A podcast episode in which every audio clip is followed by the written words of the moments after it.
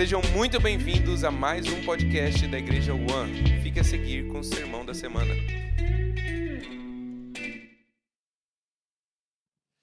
Boa noite, gente, tudo bem? Vocês estão felizes? Graça e paz para os crentes, amém? Bem, como vocês podem ver aqui atrás, hoje nós estamos iniciando uma série durante esse mês, eu acho que vai até, se eu não me engano, começo de março, a gente vai explanar acerca da primeira carta de João. Então eu já queria que você abrisse aí a sua Bíblia. Para quem não me conhece, meu nome é Gabriel Cantarino. Os visitantes sejam bem-vindos em nome do Senhor Jesus. A gente não vai cantar musiquinha, nem pedir para você ficar de pé, só, só se sinta abraçado no nome de Jesus, amém? Ah, abra aí em 1 João. Ah, bem, essa série a gente não está começando aqui apenas aqui em Imperatriz, ela está sendo pregada uh, nas nossas cinco igrejas: São Paulo, Rio, Juiz de Fora, Imperatriz e Londres. Uh, então, já deixo eu avisado que se algo falar ao seu coração e te confrontar, não tem nada a ver com você, tem a ver com a mensagem que Deus está uh, falando. A gente não é. Se você está algum tempo aqui, você sabe que a gente não é de indireta. A gente o que tem que falar, fala logo. Então é uma mensagem que está sendo pregada em todas as igrejas e ela está sendo uh, essa, esse esboço de hoje foi feito pelo Alê e está sendo pregado por todos nós hoje. Felizes? Bem, como vocês sabem, nós somos uma comunidade joanina isso quer dizer que a gente é apaixonado pelo livro de João, e João ele serve como base para quase tudo que nós somos ou tudo que nós somos. É a carta de que a gente mais se identifica, é o discípulo amado que a gente mais ama, mais se identifica. Então, tenho certeza que isso aqui vai, de alguma maneira, ferir o nosso coração e vai nos levar a um lugar mais profundo em Deus, amém? Uh, feche seus olhos, eu queria orar mais uma vez. Nunca é demais, mas eu não queria orar por você, eu queria orar com você. Então eu já queria que você começasse a abrir a sua boca, você se apresentar diante de Deus, você começar a se expor à palavra de Deus, ao Espírito de Deus, porque eu tenho certeza que Deus vai falar aos nossos corações e também vai se mover destravar em nós. Pai, no nome do Seu Filho Jesus, que nós nos apresentamos diante do trono da graça, nós nos aconchegamos, Deus, em lugares celestiais agora, Pai. Juntos, nós entramos pela porta aberta que está no céu e nós tomamos lugar diante do Seu trono, Pai. Deus, nós clamamos pela intervenção do Seu Espírito em nós agora. Clamamos, Deus, por um ambiente anjos de Deus, Espírito de Deus, cria um ambiente aqui onde a sua palavra ela se torna viva, eficaz, a sua palavra se torne poderosa. Deus, como uma só igreja, nós oramos agora, viva a tua palavra no nossa mente, no nosso espírito, no nosso coração, no nosso corpo, Deus. Cria afetos no nosso coração pela Sua palavra. Cria afetos, Deus, no nosso coração pela Sua mensagem, Deus. Nós te pedimos, Espírito Santo, nos leve aos lugares profundos em Deus. Nós que muitas vezes somos rasos em relacionamento, nós clamamos para que o Senhor intervenha essa noite, vire uma chave nos nossos corações. Nós oramos para que a Sua luz brilhe agora em nós. Espírito de sabedoria e revelação, brilhe a Sua luz em nós, iluminando os nossos olhos, para que nós possamos ver, exponha os nossos corações muda os nossos corações. Deus, nós temos pontos cegos que, sem a ajuda da tua palavra, nós não conseguimos enxergar perebas em nós, deficiências, defeitos em nós. Então, Deus, que a tua palavra nos ilumine, ela nos aproxime de ti.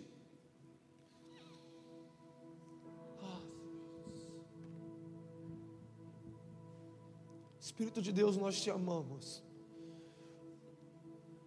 Obrigado, Espírito Santo. Ah, Senhor Jesus, obrigado pela tua presença, Deus. Queria que você começasse a falar com Deus agora. Eu sinto o Espírito Santo já se movendo nesse ambiente, então oh, interaja com Ele.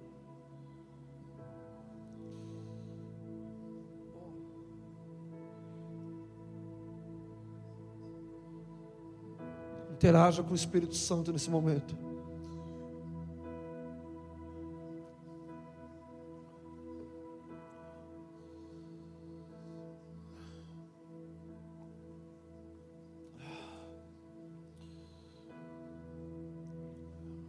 temor e tremor, Espírito de Deus. Nós recebemos a Sua presença, nós recebemos o Seu repouso, o Seu toque nas nossas almas.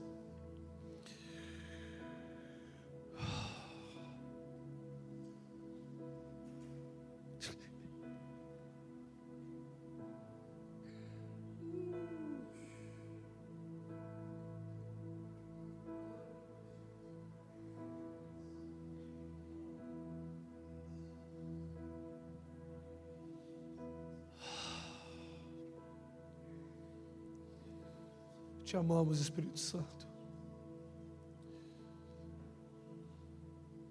Obrigado por permanecer em nós. Espírito Santo, você escolheu morar entre a nossa pele e a nossa carne.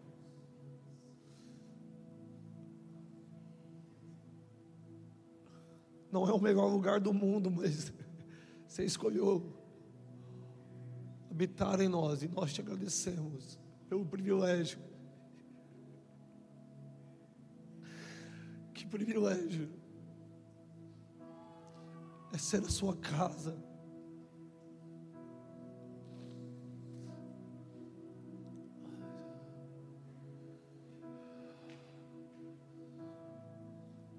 Seja bem-vindo, Espírito Santo. Essa é a sua igreja, o seu povo. Espírito Santo, essa é a sua cidade.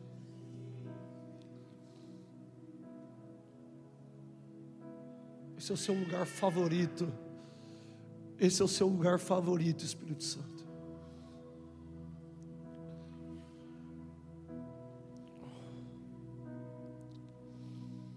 O que era desde o princípio, o que temos ouvido e temos visto com os nossos próprios olhos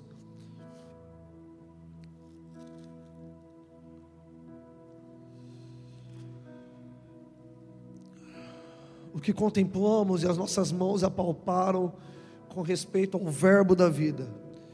E a vida se manifestou, e nós a temos visto e dela damos testemunho, e voa nos anunciamos a vida eterna, a qual estava com o Pai, e nos foi manifestada. O que temos, o que temos visto e ouvido, Anunciamos também a vós outros para que vós igualmente mantenhamos comunhão conosco. Ora, a nossa comunhão é com o Pai e com o Filho Jesus Cristo. Estas coisas, pois, vos escrevemos para que a nossa alegria seja completa. Ora, a mensagem que da parte dele temos ouvido e vos anunciamos é esta: que Deus é luz e nele não há treva nenhuma. Ó.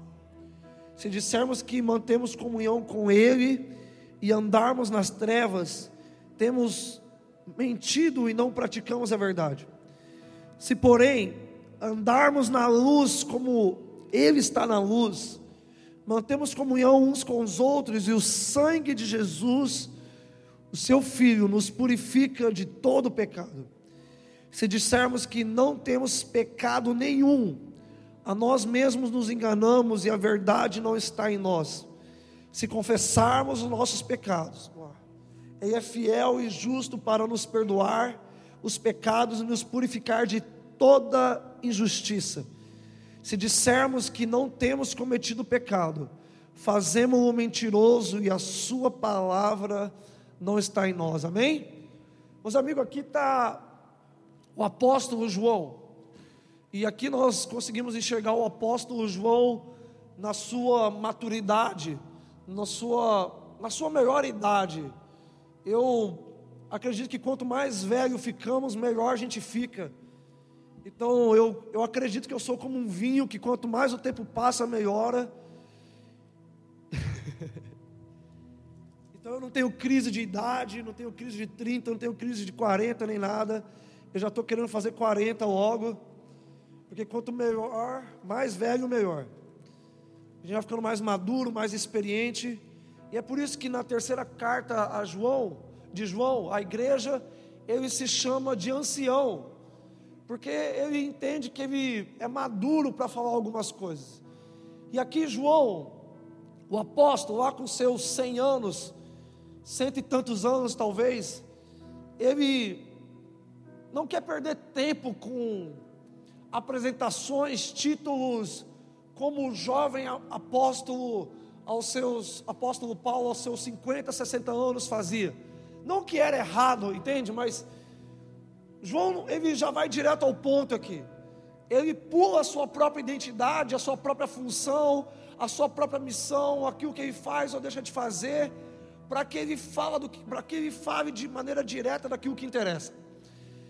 E a verdade é que João, a gente vai perceber que João está escrevendo esse, essa carta porque naquele tempo já, nos primeiros 100 anos da igreja de Jesus, estava surgindo uma heresia chamada gnosticismo. Fala comigo, gnosticismo. E essa maldita heresia fazia separação entre espírito e carne. Ou seja, eles foram tão profundos nesse conceito teológico que eles chegaram a uma heresia, da qual eles não acreditavam que Jesus tinha vindo em carne. Eles acreditavam que Jesus era o Cristo que desceu ali no momento do batismo, naquele momento se tornou Jesus Cristo. E aí o Cristo, na hora que Jesus foi ressuscitado, ou desculpa, foi crucificado, subiu ao céu. Então não tinha nada a ver com a carne. Então eles negavam que Jesus veio em carne e osso como eu e você. Eles negavam que Jesus tinha morrido, mas que Jesus era uma ideia legal, espiritual.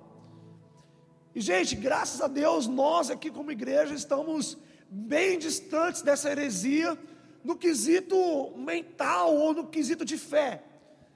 Mas a verdade é que não só as nossas igrejas, Imperatriz, Maranhão, Nordeste, Brasil e o mundo é afetada pela heresia, não naquilo que crê, não naquilo que fala, mas na maneira que age. Então nós temos um posicionamento de herege quando nós estamos diante da palavra de Deus, porque nós não cremos que aquilo que nós estamos lendo tem efeito direto na maneira que nós vivemos. Isso é gnoses, ou seja, eu experimento, eu leio, eu ouço, eu vejo, eu sonho, eu profetizo, eu prego e eu oro, mas isso não tem nada a ver comigo, isso é para os outros. É por isso que você acha que toda mensagem do culto precisa ser evangelística. Por quê? Ah, não, Jesus tem que perdoar o pecado do outro. Jesus tem que salvar o meu vizinho. Isso aí é para quem não conhece Jesus. Ah, não, essa mensagem é muito simples. Eu já sou um líder, eu já sou um pastor, eu já estou há tanto tempo na igreja. Então isso aí não é para mim. Isso é heresia. Não a falada, não a que crê, mas aqui age. Então a gente condena a heresia que é falada no Instagram, a gente chama esse aquele de herege, mas a gente se comporta de uma maneira que é contrária às Escrituras.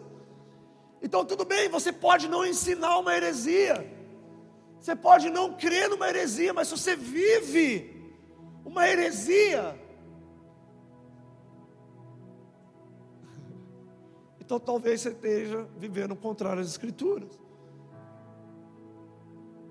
Então eu creio na teologia de Paulo, da qual a nossa carne em algum momento foi pecaminosa, mas a verdade é que a carne de Jesus nunca foi. Entende? A carne de Jesus é santa. Oh. Jesus, gente, Jesus foi um bebê igual o João, igual o Lorenzo, igual a Maria. Carne e osso, nasceu, passou nove meses na barriga.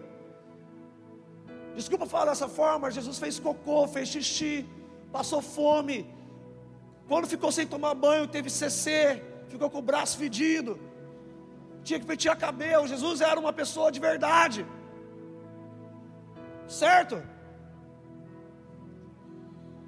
Então a carne de Jesus era santa. Tudo que ele cria em Deus se tornava prático na vida dele.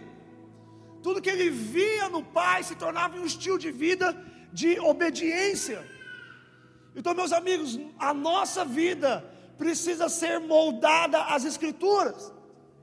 Agora, João, quando ele começa o texto aqui, ele vai desde antes de Gênesis e fala o que era desde o princípio.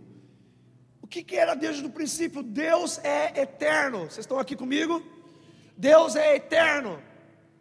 Deus é uma coisa só. Deus não muda. O seu caráter é indissolúvel.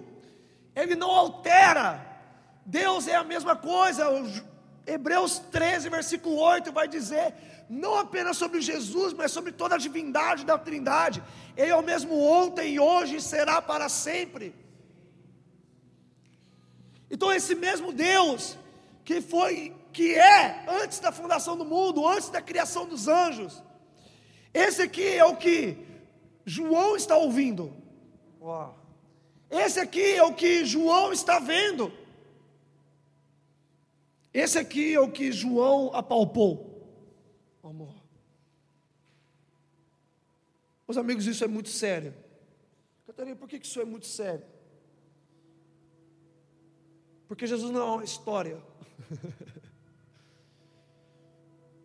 Quando João está falando que era desde o princípio, que temos ouvido, ele está usando aqui do gerúndio, ele está usando de um verbo contínuo, ele está construindo uma frase da qual ele está dizendo: Eu não ouvi apenas 90 anos atrás, 80 anos atrás. Eu não estou falando de um Jesus que morreu, ressuscitou e está no céu e eu não sei mais dele o que ele está fazendo, pensando ou, ou planejando. Não.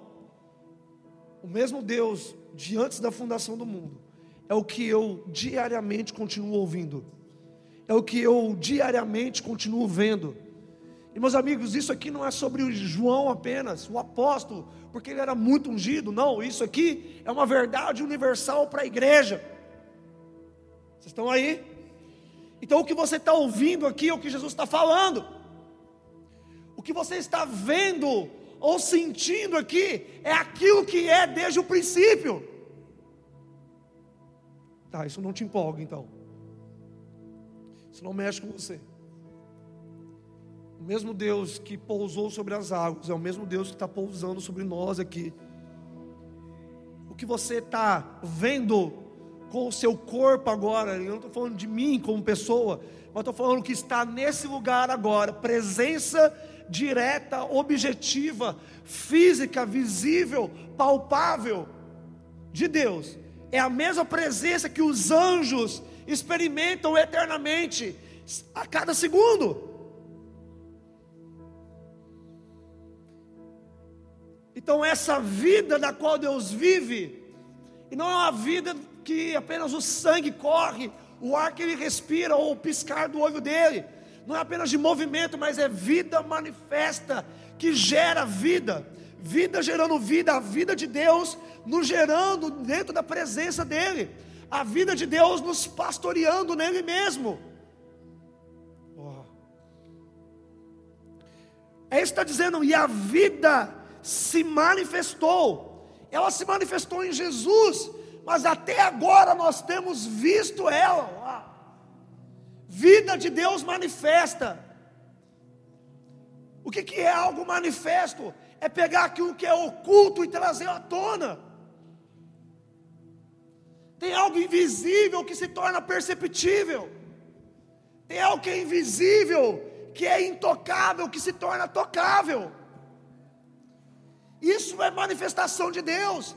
Manifestação de Deus não é só quando você arrepia, ou você ora em línguas, ou profetiza. Ó. Oh. Porque a manifestação de Deus pode acontecer em silêncio. Inclusive quando você está contemplamos aquilo que nós continuamos contemplando, observando, admirando. O que, que é contemplação? É admiração. Não é apenas olhar, ah, estou olhando para aquela luz ali. Ah, estou olhando. Não, não é olhar. É contemplar, admirar, reconhecer qualidades, características e se apaixonar por aquilo que você está vendo. Então eu estou apaixonado pelo que está acontecendo aqui. Mas porque não é, ah, você está apaixonado pelo seu ministério, pelo seu culto, pela sua igreja, pelo seu tempo? Não, porque o que está acontecendo aqui não é uma reunião social, não é um CNPJ, não é uma instituição. O que está acontecendo aqui é vida de Deus manifesta. Vamos lá. A gente precisa desinstitucionalizar a presença de Deus. Deus não é um CNPJ. Oh, a vida se manifestou e nós a temos visto, e dela damos testemunho e vou anunciamos.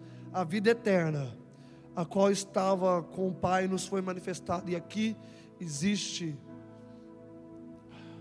uma declaração incrível, da qual que torna a vida eterna encarnada na pessoa de Jesus. Vida eterna não é viver para sempre, vida eterna é estar com Jesus. Vamos lá. Isso aqui é vida eterna. É quando a gente transpassa o nível da vida natural e a gente ultrapassa os sentidos naturais, a dimensão natural, e nós entramos naquilo que é chamado vida eterna, pessoa de Jesus o próprio Deus. Vocês estão aí? Talvez essa a pessoa de Jesus como a vida eterna é a mensagem mais importante que existe.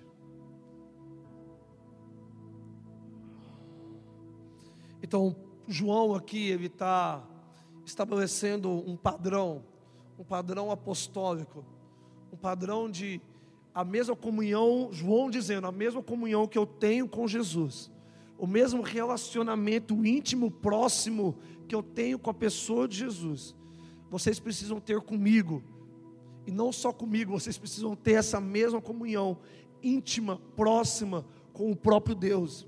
É aquilo que nós temos cantado na nossa igreja nos últimos dias que o Eric e a Evelyn estão liberando como os apóstolos viram, ouviram e tocaram. Eu quero ter a mesma proximidade de ti. Eu quero ter uma intimidade apostólica, uma intimidade bíblica, uma intimidade real com Deus. Eu não quero ter uma intimidade moderninha, midiática. Não, não, não, não. Eu quero viver, ver, ouvir tornar manifesto em mim mesmo aquilo que se tornou manifesto a João. E isso é possível aqui e agora. João declara: a única maneira que vocês podem ter comunhão comigo é mantendo comunhão com Deus. Se você quer ter comunhão com essa igreja, você precisa ter comunhão com Jesus. Eu não sou um com qualquer pessoa. Vou dizer isso de novo. Eu não sou um com qualquer pessoa. Eu não sou um com qualquer cristão. Eu não sou um com qualquer crente. Eu não sou um com qualquer evangélico ou com qualquer igreja. Eu sou um com aquele que é um com Jesus. Vamos lá. Eu não estou falando de unidade filosófica ou política, que a gente já vai falar mais para frente. Eu estou falando de unidade espiritual, comunhão, amar, amar a Deus, se apaixonar por Deus, ouvir a Deus, obedecer a Deus, ser tratado, pastoreado, discipulado pelo próprio Deus na pessoa de Jesus. Então essa declaração aqui é uma definição, é, é traçar uma linha. Ou você crê em Jesus em carne, ou você bota em prática aquilo que você está ouvindo, ou você não é crente ou nós não temos comunhão, ou a sua vida é uma mentira. Se a sua comunhão com Deus é baseada num culto, a sua vida é uma mentira. Vamos lá.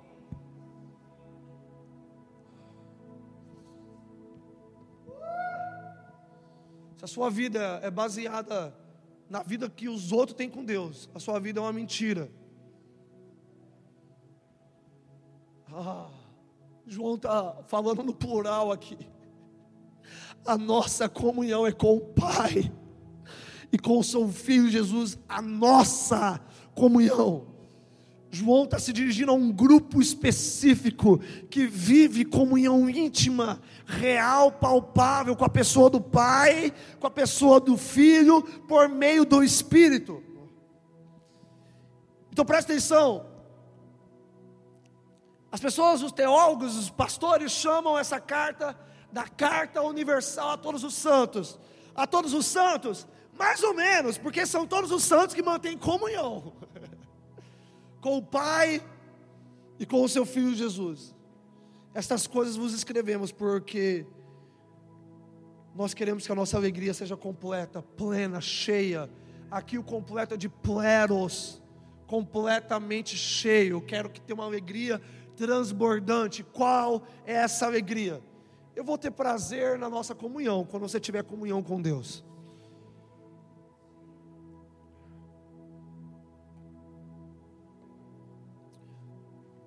Deus vai ter plena satisfação em mim, quando eu tiver plena comunhão com, com Ele mesmo, e plena comunhão com a igreja. Uau! Eu preciso quebrar algo aqui, porque existe uma mentira, que existe relacionamento vertical e relacionamento horizontal, ou intimidade vertical, ou intimidade horizontal. Relacionamento é uma coisa só.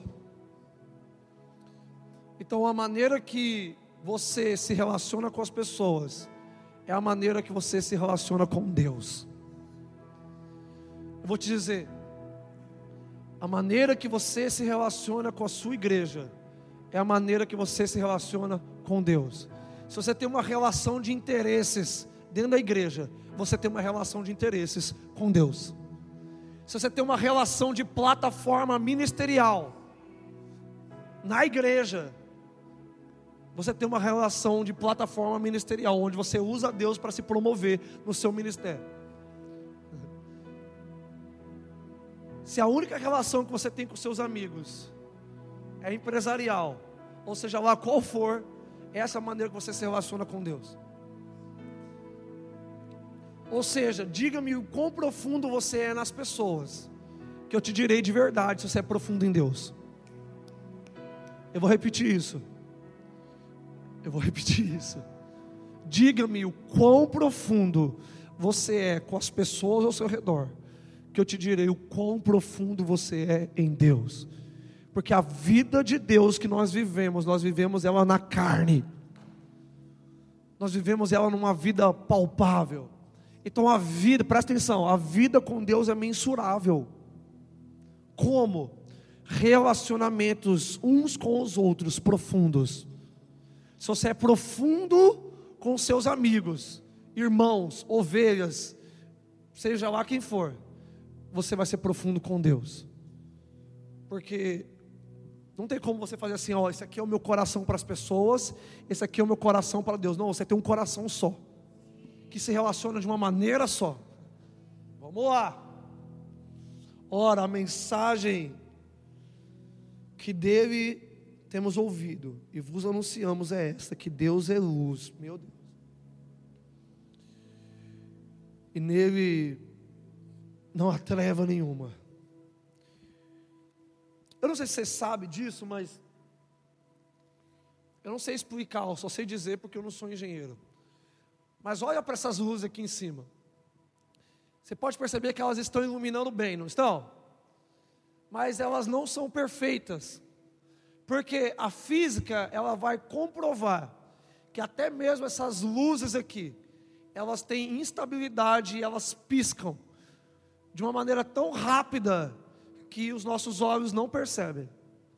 Então você não está percebendo elas piscando, por mais perfeitas que elas sejam aos nossos olhos mas elas piscam. Vocês estão entendendo isso? Ou seja, essas luzes aqui, por mais que elas estejam iluminando, elas têm sombras e variações. Essas luzes aqui, da qual estão iluminando, e você consegue ver nitidamente um ao outro, ela ainda tem trevas. Vamos lá? Você está entendendo isso? Mas essas luzes aqui têm trevas, Deus não. Deus não pisca. Deus não tem variação.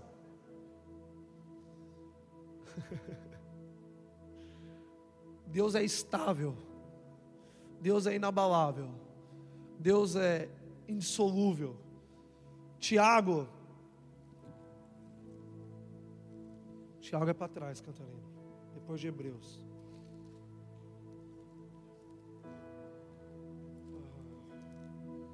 Tiago, Tiago capítulo 1, versículo 17. Diz: toda boa dádiva e todo dom perfeito são lá do alto, descendo do Pai das luzes, em quem não pode existir variação ou sombra de mudança. 1 Timóteo capítulo 6, versículo 16, vai falar assim sobre Jesus. O final do versículo 15 vai dizer assim: Pelo bendito e único soberano, o Rei dos Reis e Senhores e Senhor dos Senhores, o único que possui imortalidade, que habita em luz inacessível. Fala comigo, luz inacessível. A quem homem algum jamais viu nem é capaz de ver. A Ele honra e poder eterno. Amém. Amém? Esse é Deus. Jesus habita em luz inacessível, da qual nenhum homem viu, porque é incapaz de ver. Deus é luz, tão ofuscante.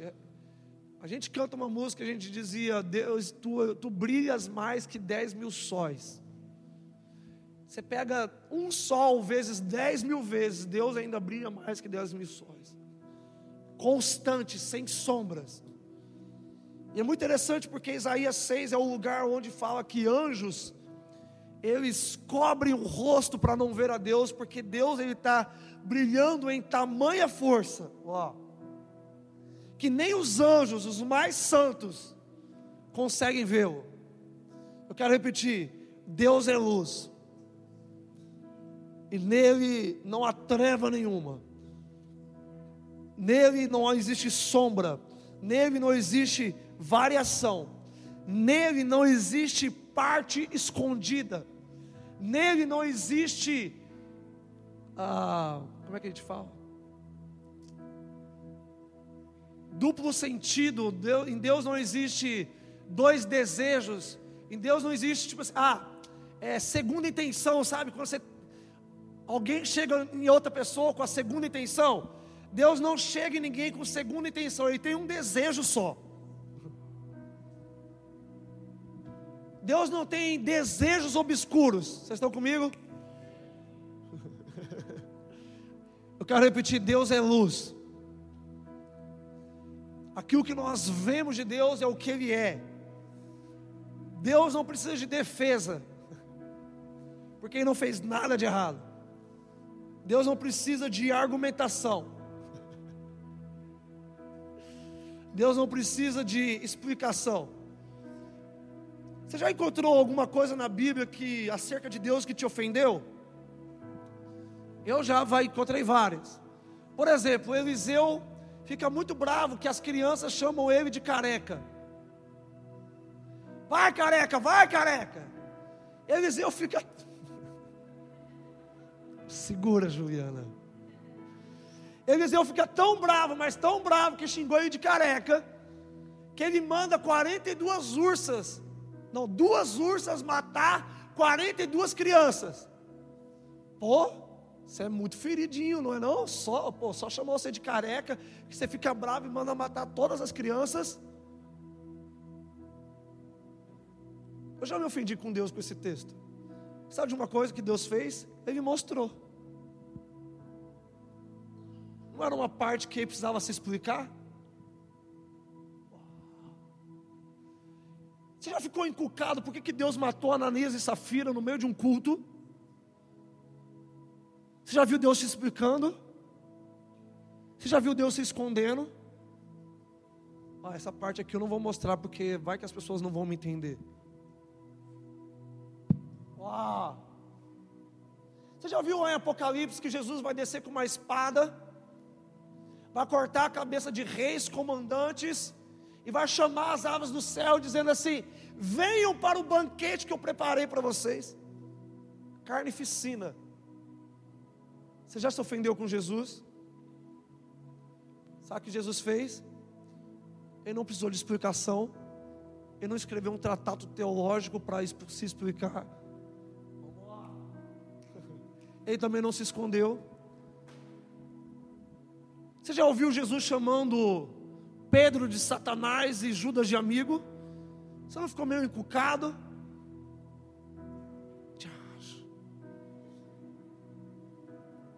Você acha que Jesus se explicou? Você acha que Jesus se escondeu? Vamos lá. A verdade é que Jesus ele é o que ele é, de dia ou de noite, dormindo ou acordado, curando ou não curando, fazendo ou não fazendo. Jesus permanece o mesmo, inabalável. Ele é luz e nele não existe treva nenhuma. Uau! Então a gente está entrando na parte um pouco tensa dessa mensagem aqui. Eu quero voltar no começo dela. Quando, beleza, nós somos uma comunidade que, se, que, que quer se parecer com Jesus, amém? Então a gente precisa odiar, repugnar, repreender todo tipo de treva no nosso coração. Vamos lá, gente. Porque nós queremos nos parecer com Jesus. Nós somos uma comunidade que se reúne duas, três, quatro, cinco vezes na semana, querendo se parecer com Jesus. E se nós queremos, ah, se parecer com Jesus,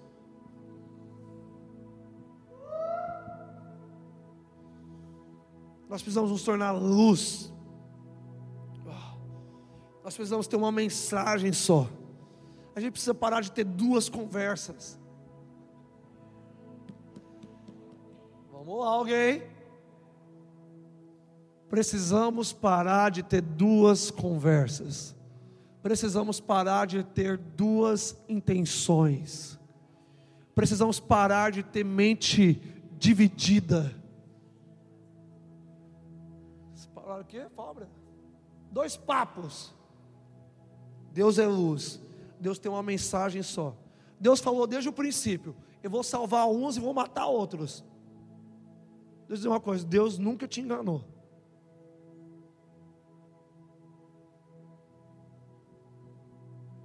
Eu quero ser luz como Jesus.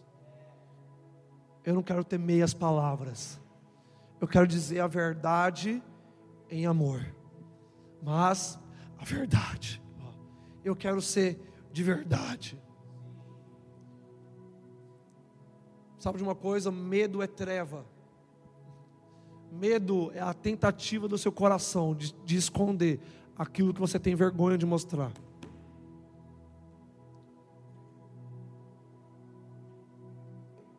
Deus não tem medo de ser Ele mesmo.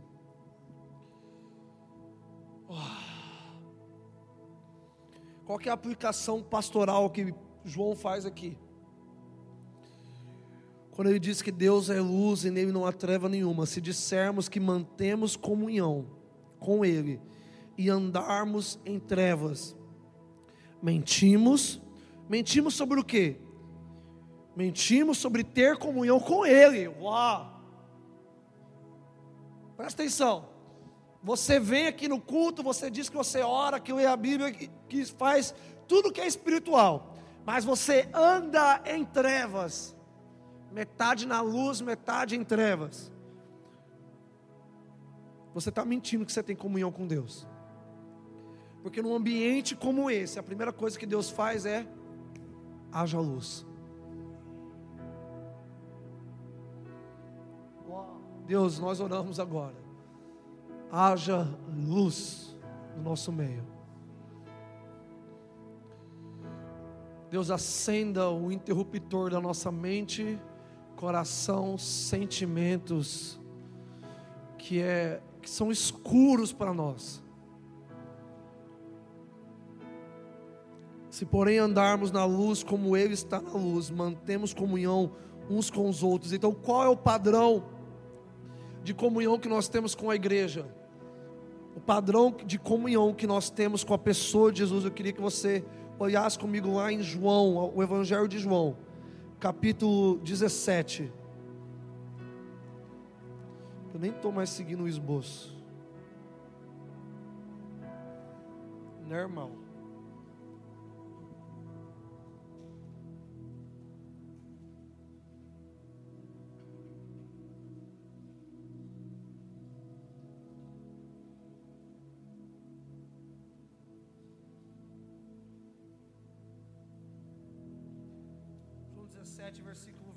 vai dizer: Pai, a minha vontade é que onde eu estou, eles estejam também comigo.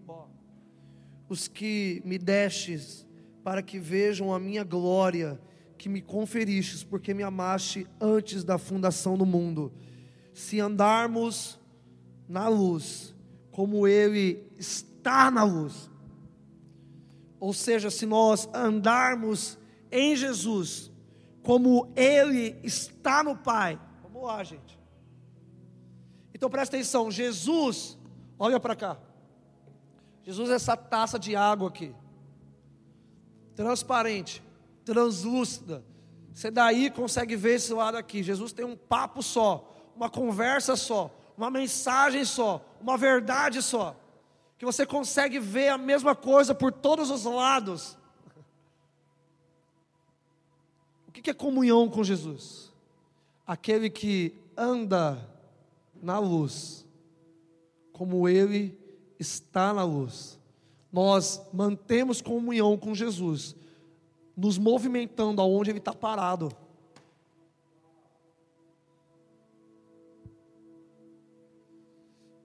Eu ando como filho, no lugar da qual Jesus não sai. Eu ando em comunhão com Deus, no lugar onde Ele permanece o mesmo. Quem anda sou eu, Jesus permanece estático no mesmo lugar. Em qual lugar? Luz.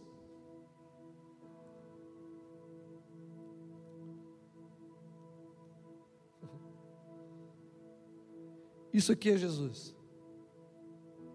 Isso aqui é Jesus. Brilhando, translúcido, visível, cheio oh, de água viva. Por que, que a água no céu é cristalina? Porque a luz de Deus está refletindo nele mesmo. E nós aqui estamos fazendo esse movimento aqui, ó, de querer ver Jesus de todos os lados. Vamos lá. Jesus, Jesus não, presta atenção. Por que, que isso é importante de entender? Porque Jesus não sai da luz para ser visto. Jesus visivelmente permanece Está fazendo sentido isso aqui, gente? Vou fechar o esboço aqui que eu não preciso mais dele. Eu acho. Vocês estão entendendo isso aqui? O único lugar de ver Jesus é em luz. Você não vê Jesus em trevas. Você não vê Jesus se escondendo. Você não vê Jesus se ocultando. Você vê Jesus permanecendo nesse lugar segundo após segundo. E se nós precisamos, presta atenção. Nós que temos um pouquinho de água, se eu quero ser visto ou se eu quero ver Jesus, eu preciso eu preciso me aproximar da onde ele está. E quando eu me aproximo de onde ele está, eu me torno visto, não só por fora. Vamos lá, gente. É isso aqui que a luz de Deus precisa fazer hoje com você. Sabe por quê? Aqui você não consegue ver imperfeição.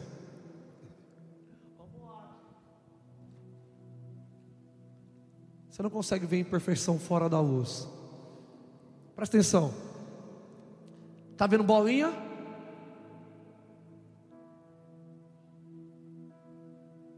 Tá vendo bolinha? Tá vendo? Aqui. Vocês entenderam o TDAH, né? Eu quase, quase fiz assim.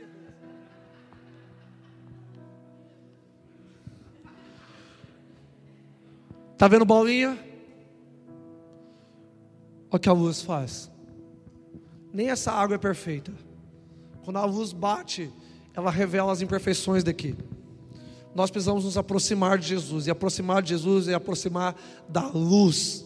Vamos lá, gente. Uma vida de oração, leitura da. Caraca!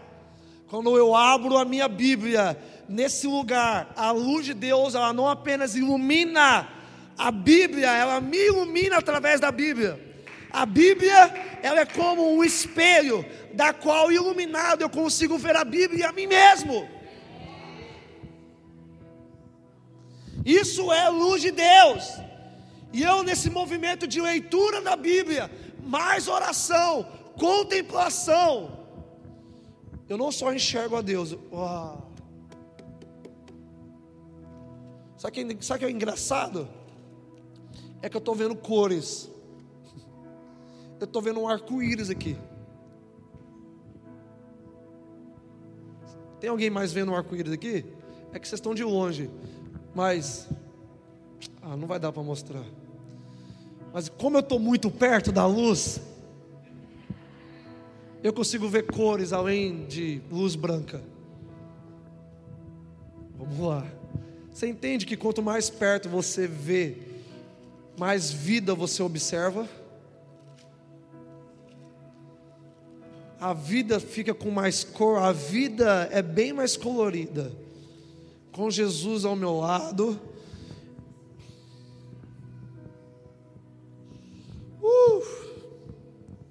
Se dissermos que mantemos. Preciso da bateria ainda. Se dissermos que andamos na luz e não mantemos comunhão uns com os outros, nós mentimos. Eu quero te perguntar: se esse é o padrão de comunhão que você tem uns com os outros. Eu quero te fazer duas perguntas. Esse é o padrão que você mantém de comunhão com Jesus? Amém. Esse é o padrão de comunhão que você mantém com as pessoas ao seu redor? Só existe um tipo de relacionamento.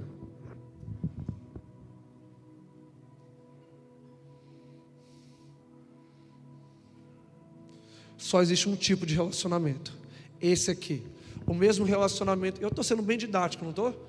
O mesmo relacionamento que eu mantenho com Deus, eu mantenho com meu irmão. Vocês estão aí?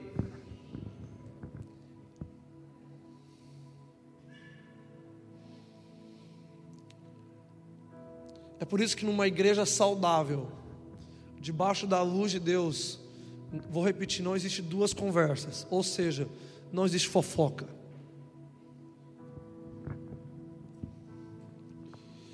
Não, diz, não, não existe disse e me disse. Não existe exposição injusta. Vamos lá, gente. Como é que eu sei que eu estou fofocando e não estou abrindo em tom de edificação? É muito simples. Qual é a diferença entre fofoca e uma conversa saudável? Se pergunta se aquilo que você está dizendo está manchando a imagem da outra pessoa, ou se está produzindo luz sobre a vida da outra pessoa. Vamos lá. Quando você fala de alguém, presta atenção. Quando você fala de alguém, aquilo está interferindo na maneira que a outra pessoa que está ouvindo vê aquela pessoa. Vou tornar claro. Se eu estou falando para vocês da Eliane, isso vai interferir de maneira negativa a maneira que você enxerga a Eliane, a maneira que você se relaciona com ela? Se sim, fofoca.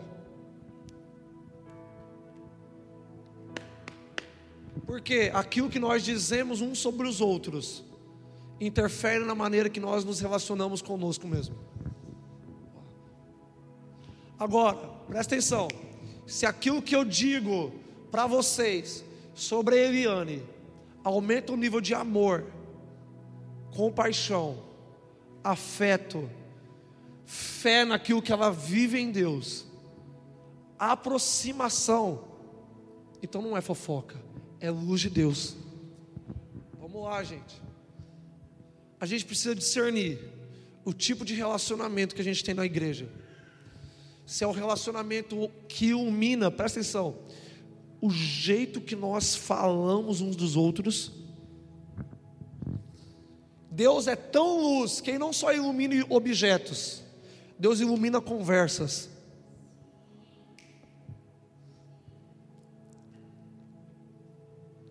Deus ele é tão luz que Ele não só ilumina objetos, mas ele, ele pode iluminar o seu óculos, a maneira que você vê alguém. Vamos lá, gente. Deixa eu te perguntar: você tem visto as pessoas de maneira pura? Deus é luz, isso significa que Deus é puro. Uau.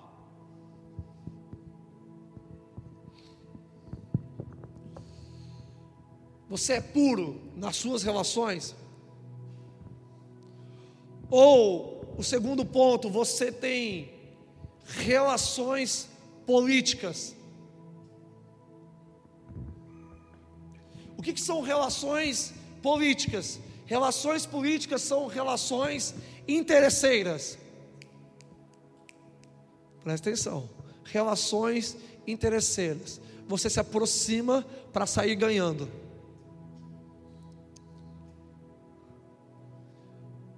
Você se aproxima por status. Isso é treva. Você se aproxima porque aquela pessoa pode te beneficiar na igreja, porque se você tirar foto com aquela pessoa, todo mundo vai falar bem de você agora. Se você for naquele aniversário, ou naquele culto, ou naquele lugar, as pessoas vão pensar: nossa, ele faz parte do que Deus está fazendo.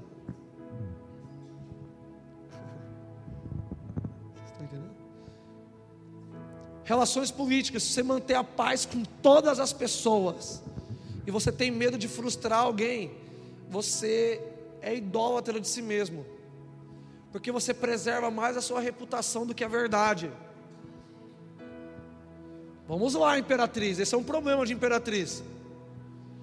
Eu preservo mais o bem-estar do que a verdade.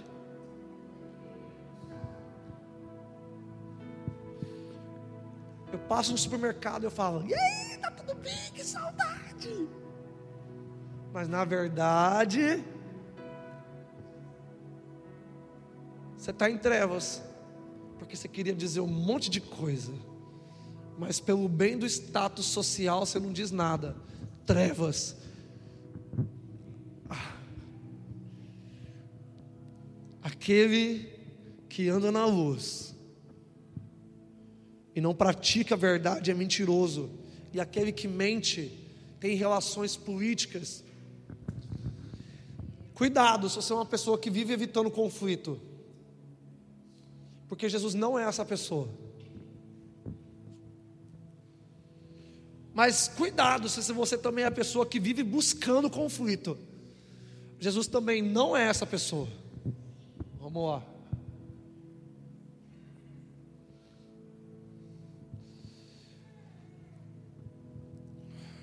Para de ter relações políticas. O que são relações políticas? Eu presta atenção. Tem gente que é muito inteligente nos relacionamentos. Ó, aqui tem um copo, uma garrafa, um copo, um celular. Aí eu quero dizer a verdade para essa pessoa aqui que é a Bíblia. Eu venho aqui e falo, eu venho aqui e falo, eu venho aqui e falo, para depois vir aqui e falar. Porque eu quero construir uma narrativa sobre a minha pessoa, para que quando eu chegue aqui, já está todo mundo pensando bem de mim.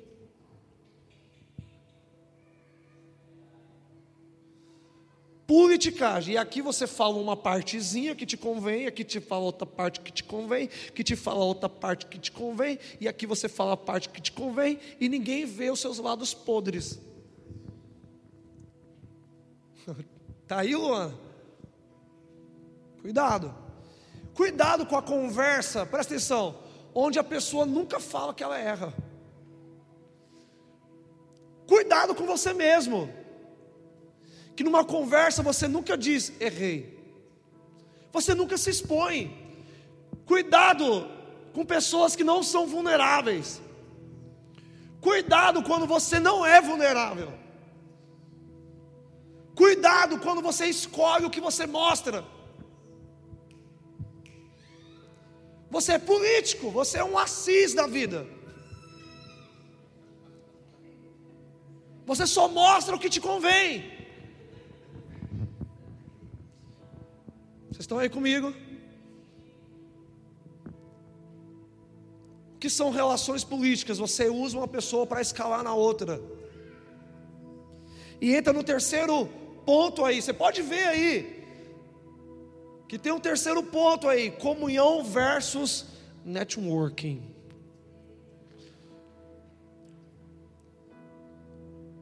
E o Pablo Marçal tem um mundo de filhos espirituais do networking. Mas não pergunte o porquê, só fala como, tarará, tarará, tarará, tarará. Cuidado com networking.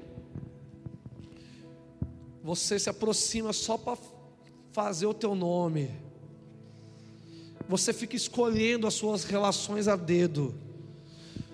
Hum, eu só me relaciono com o pastor com a pessoa mais perto do pastor e a pessoa mais perto do pastor do pastor. Porque eu quero só estar tá perto de gente forte. Só quero estar tá perto de gente que tem uma palavra de Deus. Eu só quero estar perto de gente que tem. Pô, sabe que você é interesseiro. Você não quer ter comunhão.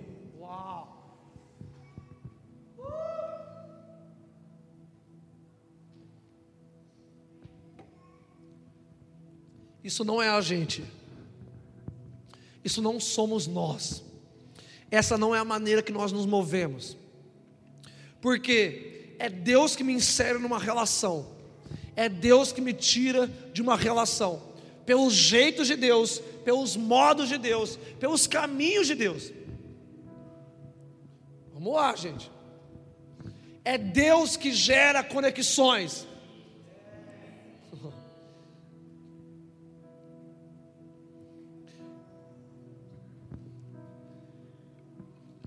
Vamos lá, gente. Isso aqui é muito sério. Na nossa igreja nós não nos movemos por interesses. Eu posso ter comunhão com qualquer pessoa, com qualquer pessoa nessa igreja.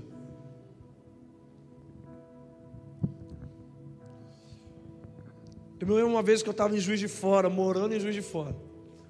E quem estava pregando era o Rafa. Sabe o Rafa, marido da Fê? Ele só é um, um líder de igreja, não é ordenado a nada.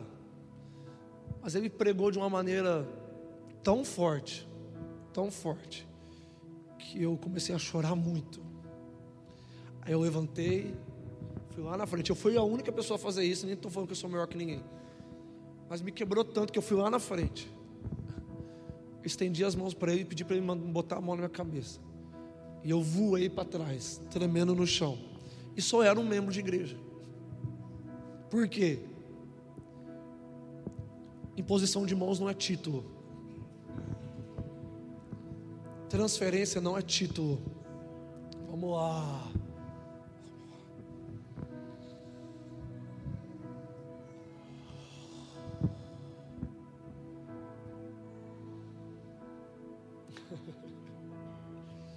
O que, que são comunhões puras? Vocês viram o Antônio Neto hoje? Vocês viram o Rafa hoje abrindo o culto? Eles são membros. Você ficou em qual posição? Analisando ou recebendo? Uau. Que tipo de gente que você honra? Gente que tem algo para te oferecer?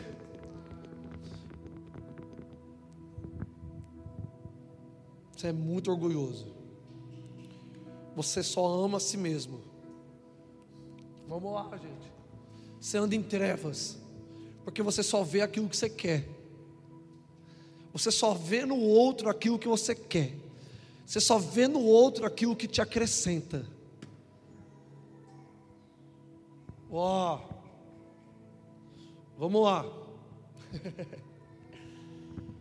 Nós precisamos de relações puras ver pessoas como pessoas e não como escadas, ver pessoas como pessoas e não como banco, ver pessoas como pessoas, nos relacionamos com pessoas por serem pessoas. Oh. Se tem uma coisa que essa igreja faz, é não temer as verdades.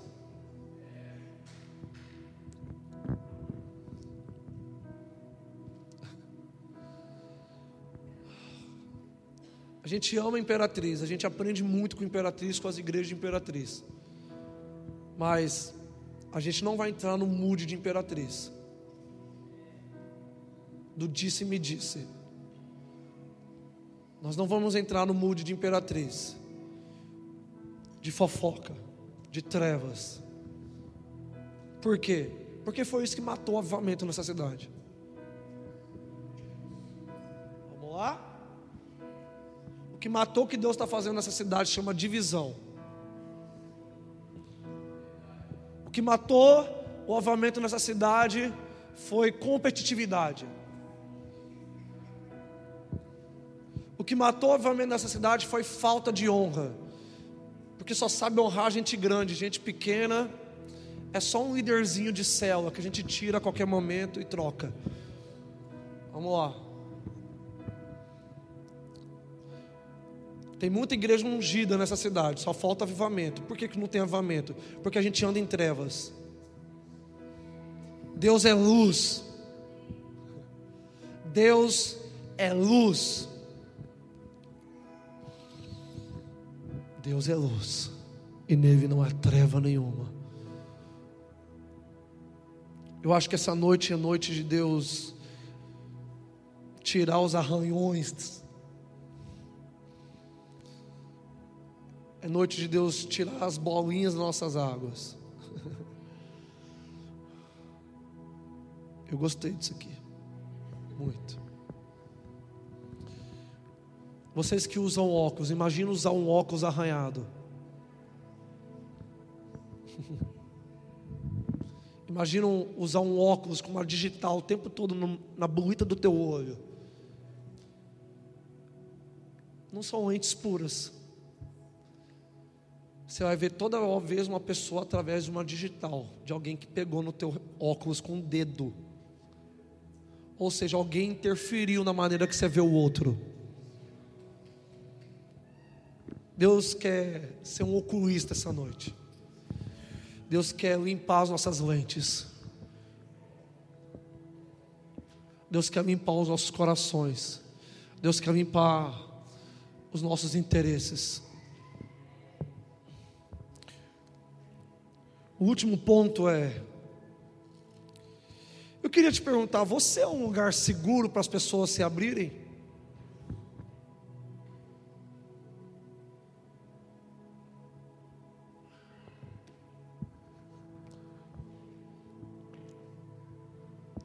Você, vou te perguntar de novo: você é um lugar seguro para as pessoas se abrirem? E vou te fazer outra pergunta que é a mesma: você Está seguro de abrir qualquer coisa da sua vida?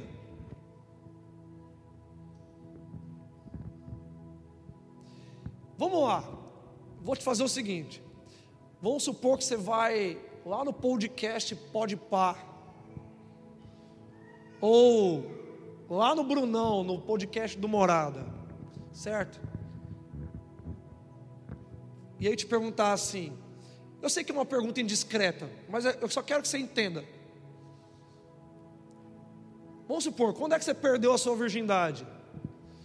Você vai ficar constrangido porque é uma pergunta que é indiscreta ou porque você tem vergonha de falar sobre isso? Entende a diferença? Cara, essa pergunta me deixa desconfortável ou tipo assim, cara, isso aqui é um lugar no meu coração que não está resolvido e só Deus sabe. Eu não tenho coragem de abrir para ninguém. O que eu estou querendo dizer? Se você vai num podcast hoje, uma pessoa te faz qualquer pergunta, você tem no seu coração liberdade para responder com decência qualquer coisa, ou a sua vida é escondida a ponto de você ter medo de você mesmo? O que, que você está perguntando? O que você está falando? Que ponto você está abrindo, Catarina? Você vive uma vida na qual você sente vergonha? Uau! Você vive uma vida na qual só você Deus, você e Deus sabe? Eu acho que nós precisamos ir profundo em nós, a ponto de ter segurança de que Deus está produzindo vida inclusive nas nossas partes mais feias. Ó. Eu não quero, eu não vou falar o que eu vou falar para me vangloriar, como alguém que é muito livre, mas apenas como inspiração, por exemplo, com seis anos de idade eu fui abusado. Três meninos.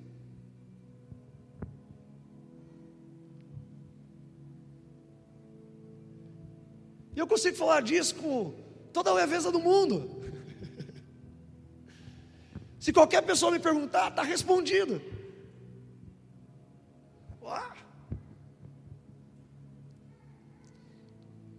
Se qualquer pessoa me perguntar quantas vezes eu fiquei bêbado na minha vida, eu consigo responder.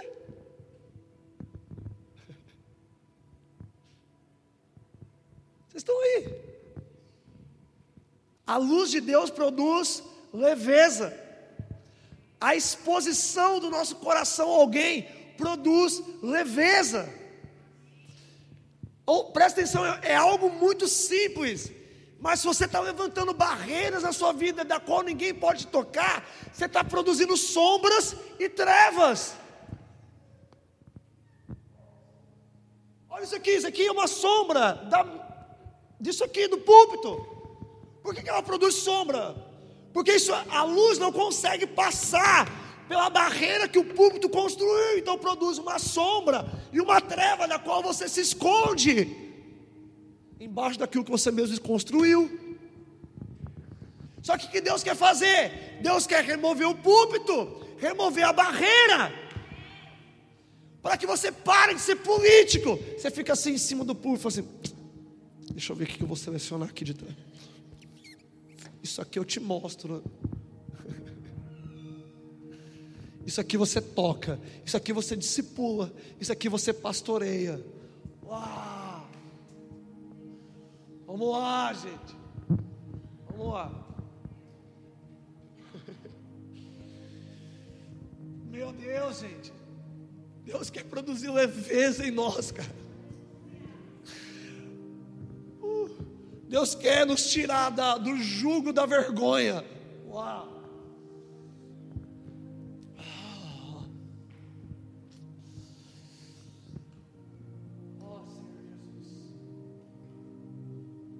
Deus quer nos tirar do jugo do medo.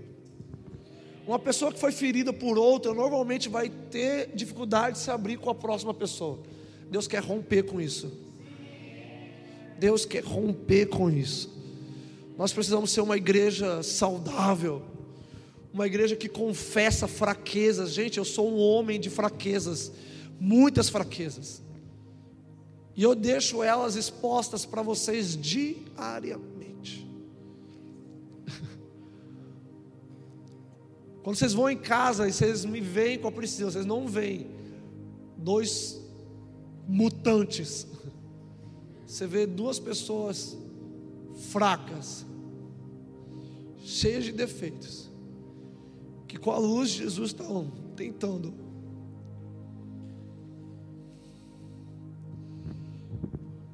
Sabe de uma coisa? Isso produz leveza.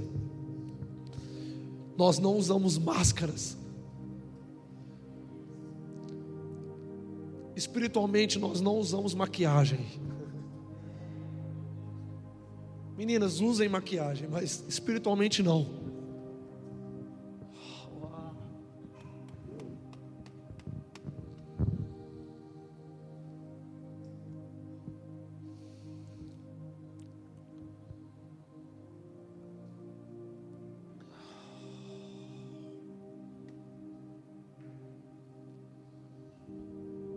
Se Deus é luz, nós precisamos aprender a acender um interruptor dentro dos nossos corações.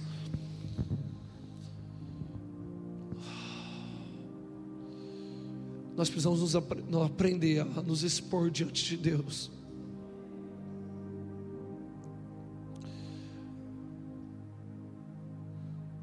Eu não sei se foi ontem, se foi antes de ontem.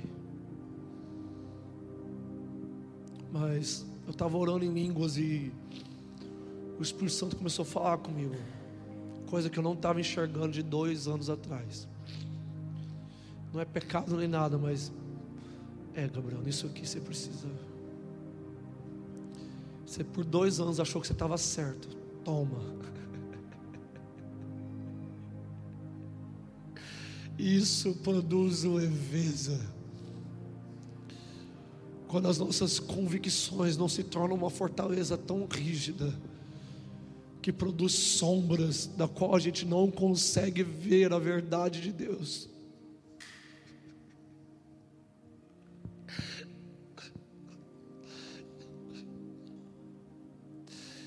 Deus, nós somos fracos. E nos, a gente pede desculpa, Deus, por criar muros e nos esconder de Ti, atrás desses muros. Deus, nós somos tão órfãos que a gente tenta se defender de você.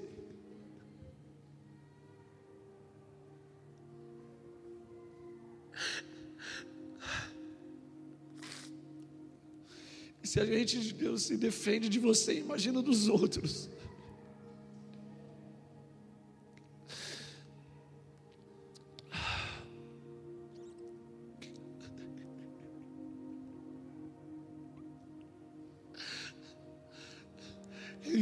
Luz dos homens. E Deus enviou um homem como testemunha da luz. Ele deveria preparar o caminho. Ele precisava nivelar as montanhas.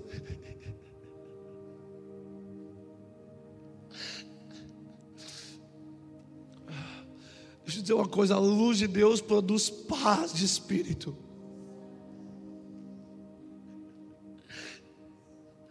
Porque a luz de Deus produz segurança.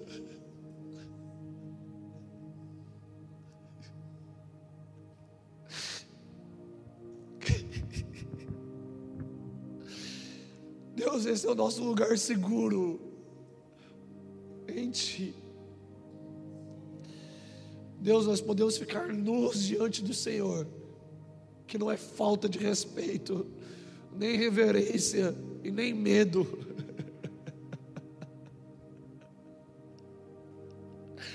Deus, nós estamos completamente seguros do Senhor. Uau!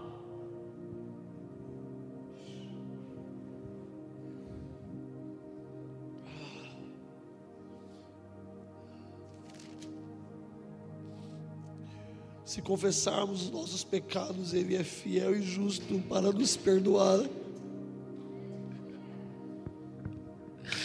não só nos perdoar, mas nos purificar.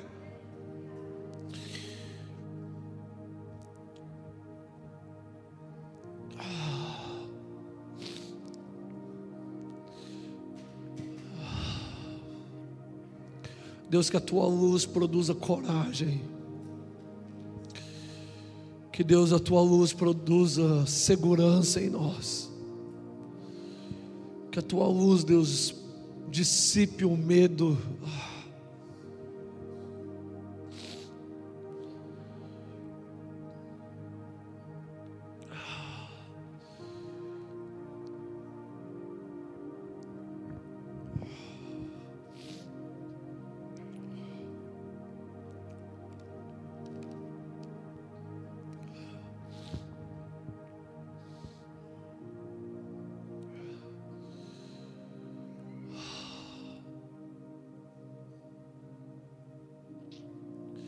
Deus, nós recebemos da Sua luz agora.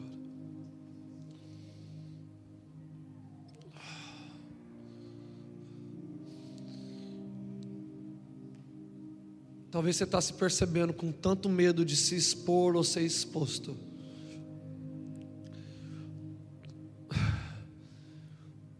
Talvez você está se percebendo com tanto medo de confrontar ou ser confrontado. Talvez você está se percebendo com tanto medo de contrariar ou ser contrariado. É a mesma moeda, é o mesmo lado da moeda.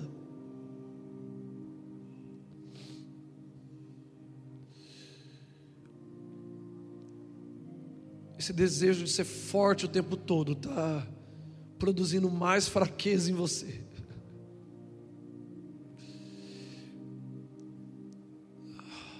Essa sua falta de vulnerabilidade só te deixa mais frágil, sensível, e sensível no jeito pejorativo, ruim da coisa. Ah. Esse medo de dizer o que você está sentindo só produz afastamento esse medo de você ser você mesmo, só produz distância no seu coração. Ah.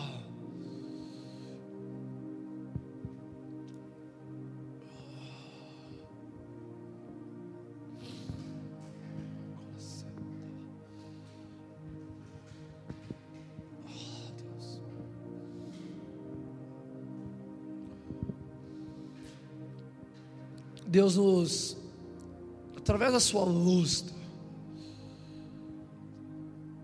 porque aquele que anda em trevas nem sabe para onde vai, aquele que anda em trevas ele fica sem destino, sem direção.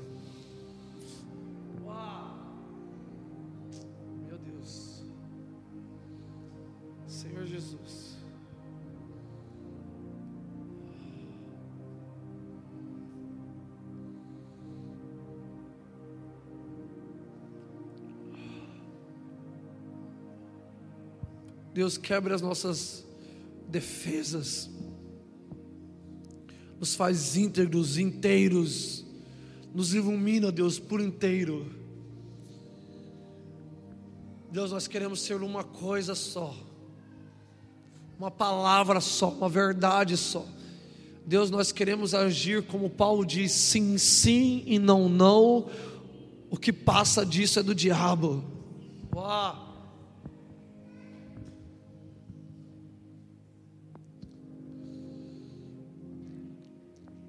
Meus amigos, eu vou tocar num, num assunto delicado aqui. Mark Bickle, Dalton Thomas. Sério, gente.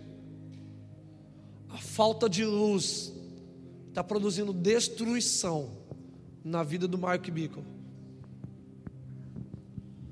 A falta de luz, a falta de confessar pecado, um simples uma simples confissão está destruindo 40 anos de ministério de uma vez.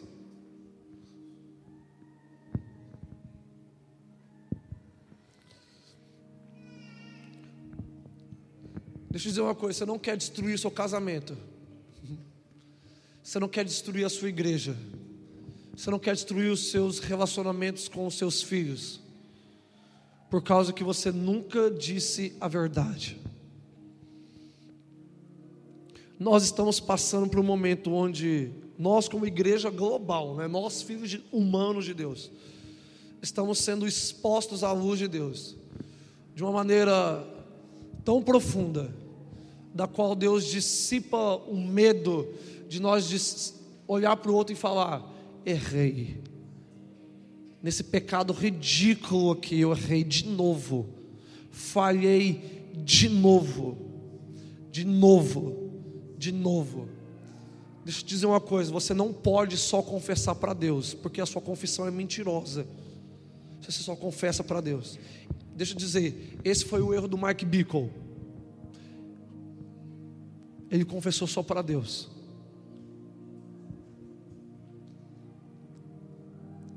Você entende isso? Para quem não está entendendo o que eu estou falando, Mark Bickle é uma pessoa que a gente admira, tem 40 anos de ministério, 20 anos de casa de oração, 24 por 7, 24 horas por dia, vai, faz, vai fazer 24 anos já que oração e adoração não param no ministério dele. Mas ele cometeu pecados sexuais há muito tempo atrás, da qual ele nunca confessou. E ele está sendo exposto globalmente pelo próprio Deus. E Deus está fazendo um rebuliço, tirando tudo que ele tem, que ele achou importante, simplesmente porque ele não disse: errei. Você entende onde o medo te leva? E você entende o quão destrutivo é esse medo? Você entende o quão destrutivo é você virar para uma criança, você, na verdade, evitar que uma criança saiba que você é o pai adotivo dela? Você entende o quão destrutivo é você ter feito algo que ofenderia sua esposa ou seu marido e você não fala?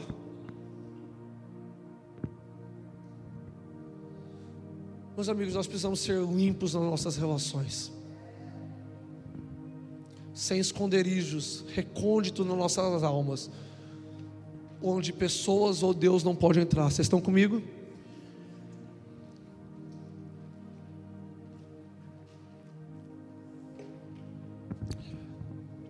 Aquele que Deus é luz, amigo. Essa é a nossa mensagem de hoje. Deus é luz. E nós precisamos manter comunhão com Ele. Precisamos manter comunhão uns com os outros, porque isso mede a maneira que nós nos comungamos com Deus. Precisamos viver uma vida de verdade, com verdades ditas, expostas. Vocês estão aí? Queria que você ficasse de pé no seu lugar.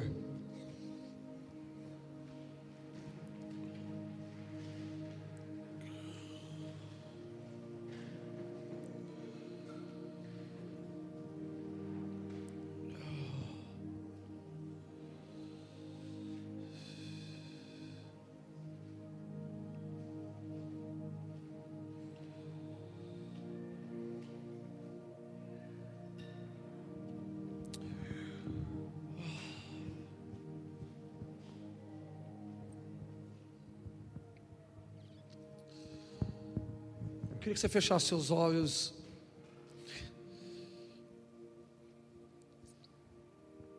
Eu queria muito que nesse momento você se expusesse a Deus.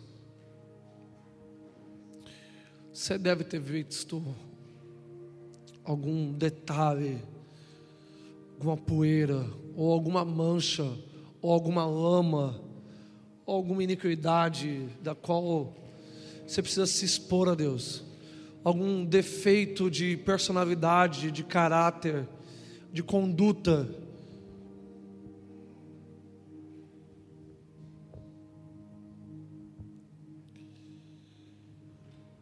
Oh. Meus amigos, Deus está aqui, tão certo como o ar que eu respiro. Deus está aqui. Não se esconda dele é impossível. Mas você precisa se expor a Deus.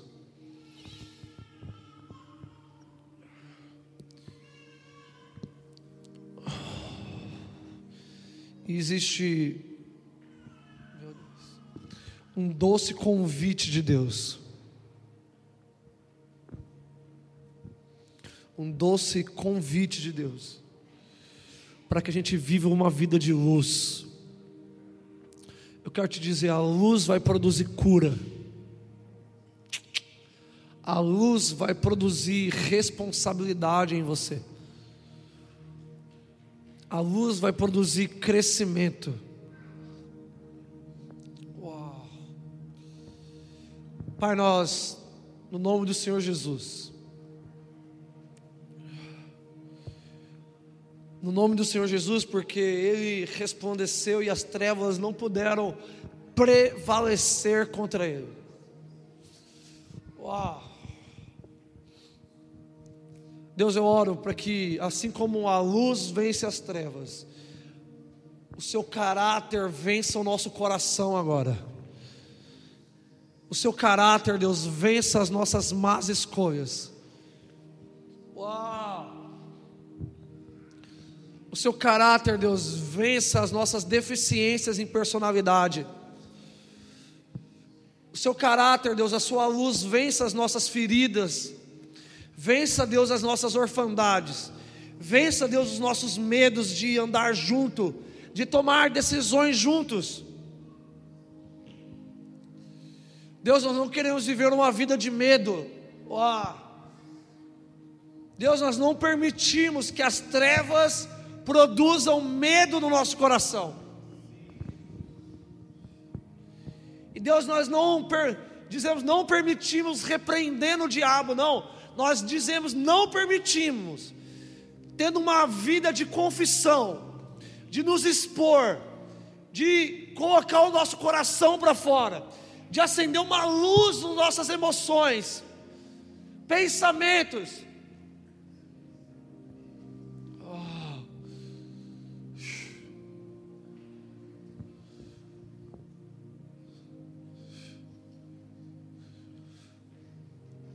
Deus, me ensina a viver uma vida onde tudo que eu penso do Rômulo eu possa dizer. e se eu não posso dizer, quer dizer que eu tenho que mudar o jeito que eu penso. Uau! Vamos lá, se você pensa algo de alguém que você não pode dizer para ela, então você tem que mudar a maneira que você pensa. Se você pensa algo de alguém que você não pode dizer para ela, você precisa da opinião e da vida de Deus, da luz de Deus sobre o seu coração, mudando a maneira que você enxerga essa pessoa.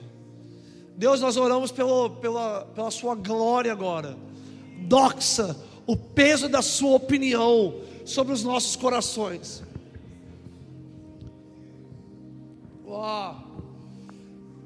Deus quebra as barreiras que nós construímos entre marido e esposa, irmãos com irmãs, ou irmãos com irmãos, família, filhos com os pais. Deus tira o nosso medo da verdade. Tira o nosso medo de sermos confrontados, forjados, contrariados, frustrados. Oh. Deus nos faz saudáveis emocionalmente saudáveis.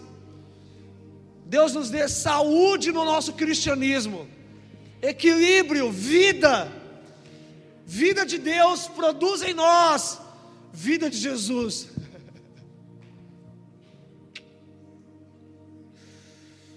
Uau! Deus, tu és luz, então ilumina esse lugar mais do que essas lâmpadas estão iluminando. Deus, a tua palavra é como uma espada de dois gumes, que penetra, Deus, alma e espírito, ou emoções e intenções, e faz separação agora, Deus, daquilo que é do Senhor e daquilo que é nosso. Deus quebra todo tipo de humanismo, sofisma humano aqui, Deus, sentimento de autopreservação. Meu Deus.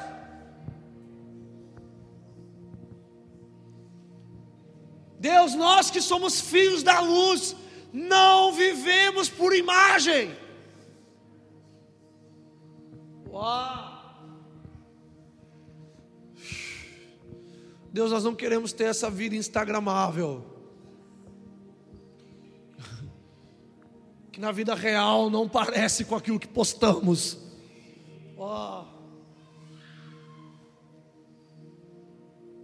Deus, nós queremos ser uma coisa só, uma coisa só. Deus, nos tire das sombras nessa noite. Deus, nós nos movemos das sombras para um lugar de luz.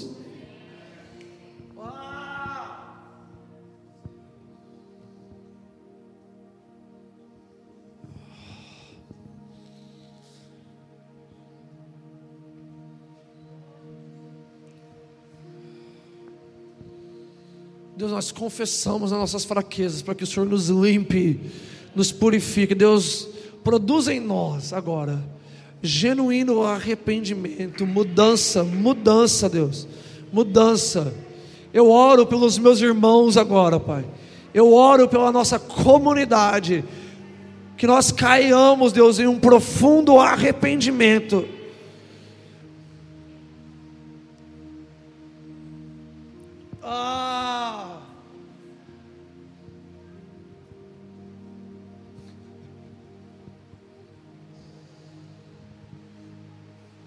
Deus, nós pedimos que o Senhor nos cure nesse momento. Nos cure. Nos cure. Eu sinto que Jesus quer curar pessoas aqui. Se você precisa de cura emocional agora, apenas estenda suas mãos. Sim, você está fazendo terapia, tomando remédio. Amém, mas parte do seu problema emocional é o seu medo de se abrir.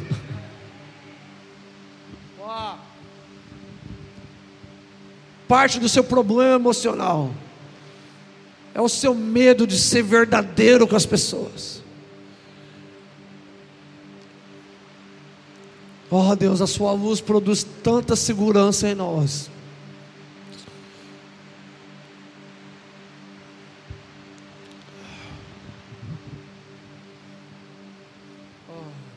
Evan Roberts falava: se existe algo no seu coração que te produz dúvida acerca de Deus ou de alguém, você precisa se arrepender disso.